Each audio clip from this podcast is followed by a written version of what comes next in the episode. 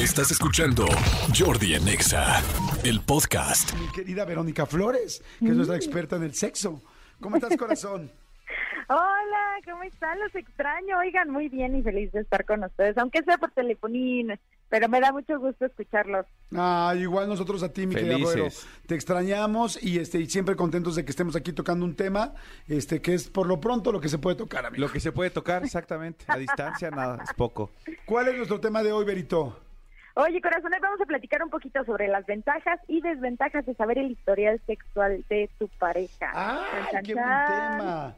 Ventajas y desventajas de saber el historial sexual de tu pareja. A ver, pues arráncate, mi querida Vero. Exactamente. Oye, vamos a, pensar, a empezar con las ventajas. La primera que yo creo que es súper importante y que va justo de la mano con lo que acabas de tocar de este nuevo condón que te están, eh, nos están ofreciendo, digámoslo así, Ajá. es cuidar nuestra salud sexual porque es sumamente importante y pues también hay que acordarnos que como dicen por ahí, no solo te estás acostando con tu pareja, sino con todas las parejas antes de llegar a esta persona que ahora pues es tu persona especial. Entonces sí es súper importante y creo que esa es una ventaja, que no es como que nada sencillo realmente platicar estos temas, pero sí considero que saber dónde ha estado tu pareja anterior a ti, pues creo que es muy, muy importante en cuanto a nuestra salud sexual. No sé tú qué piensas o Manolito, cómo vea la situación aquí eh, y este esta ventajita que yo les estoy poniendo sobre la mesa. ¿Cómo ves? A mí me parece buena idea saber eh, la salud sexual de tu pareja, pero no me parece buena idea saber las peripecias sexuales de tu, de tu pareja. Como que siento que cada quien tenemos una vida y llegamos pues ya cargando un cierto cier- cierta cantidad de eh, relaciones sí. o de, situ- de situaciones y pero sí la salud eso sí no sé tú qué opinas Sí, yo, yo, creo que, yo creo que como todo en la vida, hasta cierto punto, o sea, saber qué hubo antes de, de, de mi pareja, para mí está bien hasta cierto punto. O sea, Claro. hay- ya hay como, como eh, información innecesaria, rudeza innecesaria. Exacto. Sí. ¿Sabes qué, Manolito? Que justo vamos a pasar a una desventaja, que es limitarnos solamente a hablar de eh, en la cantidad en el aspecto sexual y no en la calidad ya sentimental, ni de la relación, ni mucho menos, porque justo podemos generar expectativas y comparaciones en las cuales, pues, híjole, cada pareja somos distintos y los acuerdos siempre son muy diferentes, ¿no? Entonces, como dices, tu rudeza innecesaria, pues sí, evidentemente hablar de sentimientos eh, mezclados con sexualidad, pues creo que sí no es algo como que muy muy fácil, ¿no? De, de, de poner sobre la mesa y de platicarlo. Entonces eso sí lo considero yo una desventaja porque pues obviamente son temas medio sensibles, ¿no? Y más si somos celositos, no sé tú si eres celosín. Yo no soy celoso, o sea, digo, celoso, sí soy celoso normal. O sea, y cuando digo celoso también. normal no es como el típico, ay, celoso normal. y es un- no, no. O soy sea, tóxico normal. No, ¿sabes qué? O sea, como que siento que se debe manejar un respeto en la pareja. Claro. Y hay una línea que rompe el respeto y es así, no puedo decir que me valga, no, no me vale, pero no soy un cuate así que se ponga enfermo, nada, no. O sea, sí, sí celoso, pero no tóxico. Exacto, celoso, no, sí, exacto. ¿Cómo- Que cómo podríamos decir celoso salud, podríamos eh, usar el, el término celoso saludable. O sea, pues, a todo mundo creo que nos gusta un poco que nos cele tu pareja, Claro, mientras no se sea algo riquito de repente, ¿no? mientras no sea algo ilógico. Pero te quiero decir una cosa sobre lo que estás diciendo. A mí me parece en serio, y se los digo a todos los que nos estén escuchando, a su consideración, me parece pésima idea hablar de sexo, eh, o sea, ya de intimidad, de cómo la pasaron, o qué hicieron, o con quién tenías mucha química o no, de Claro. tus exparejas con tu nueva pareja. Les voy a decir por qué. La gente en la sexualidad, la mayoría, somos vulnerables, somos seres humanos y es difícil que alguien te diga es que este cuate o esta chava es fantástica en todo, o este chavo es fantástico, entonces todo es cuerpo, desempeño, duración, este, en todo, ¿no? O sea, a veces hay gente que, la mayoría de la gente tenemos algo que nos gustaría mejorar, Claro. quiero decirlo.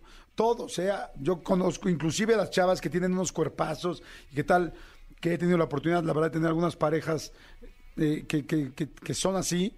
eh, aún así, ellas que tienen así el cuerpo de 10, que todo el mundo les aplaude el cuerpo, te dicen, es que no me gusta esto, es que no me siento cómoda con esto. O sea, el cuerpo y el desempeño sexual tienen muchos puntos de inseguridad. Entonces, Claro.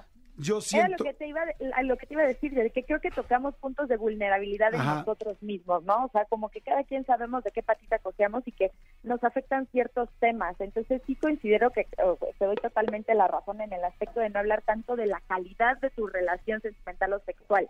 más bien como que irnos un poquito con el tema de la salud, porque obviamente cuidarnos a nosotros es cuidar también a nuestra pareja, ¿no? Creo que más, bien por ahí yo me gustaría que nos lleváramos ese tema hacia allá, pero es bien importante lo que estás diciendo porque sí, no sean tan bruscos tampoco para decir las cosas, oigan, sean sensibles con la persona con la que lo están platicando, que en este caso es tu pareja, y que pues la tienes que apapachar y mimar, ¿no? Y creo que es un tema bien delicado.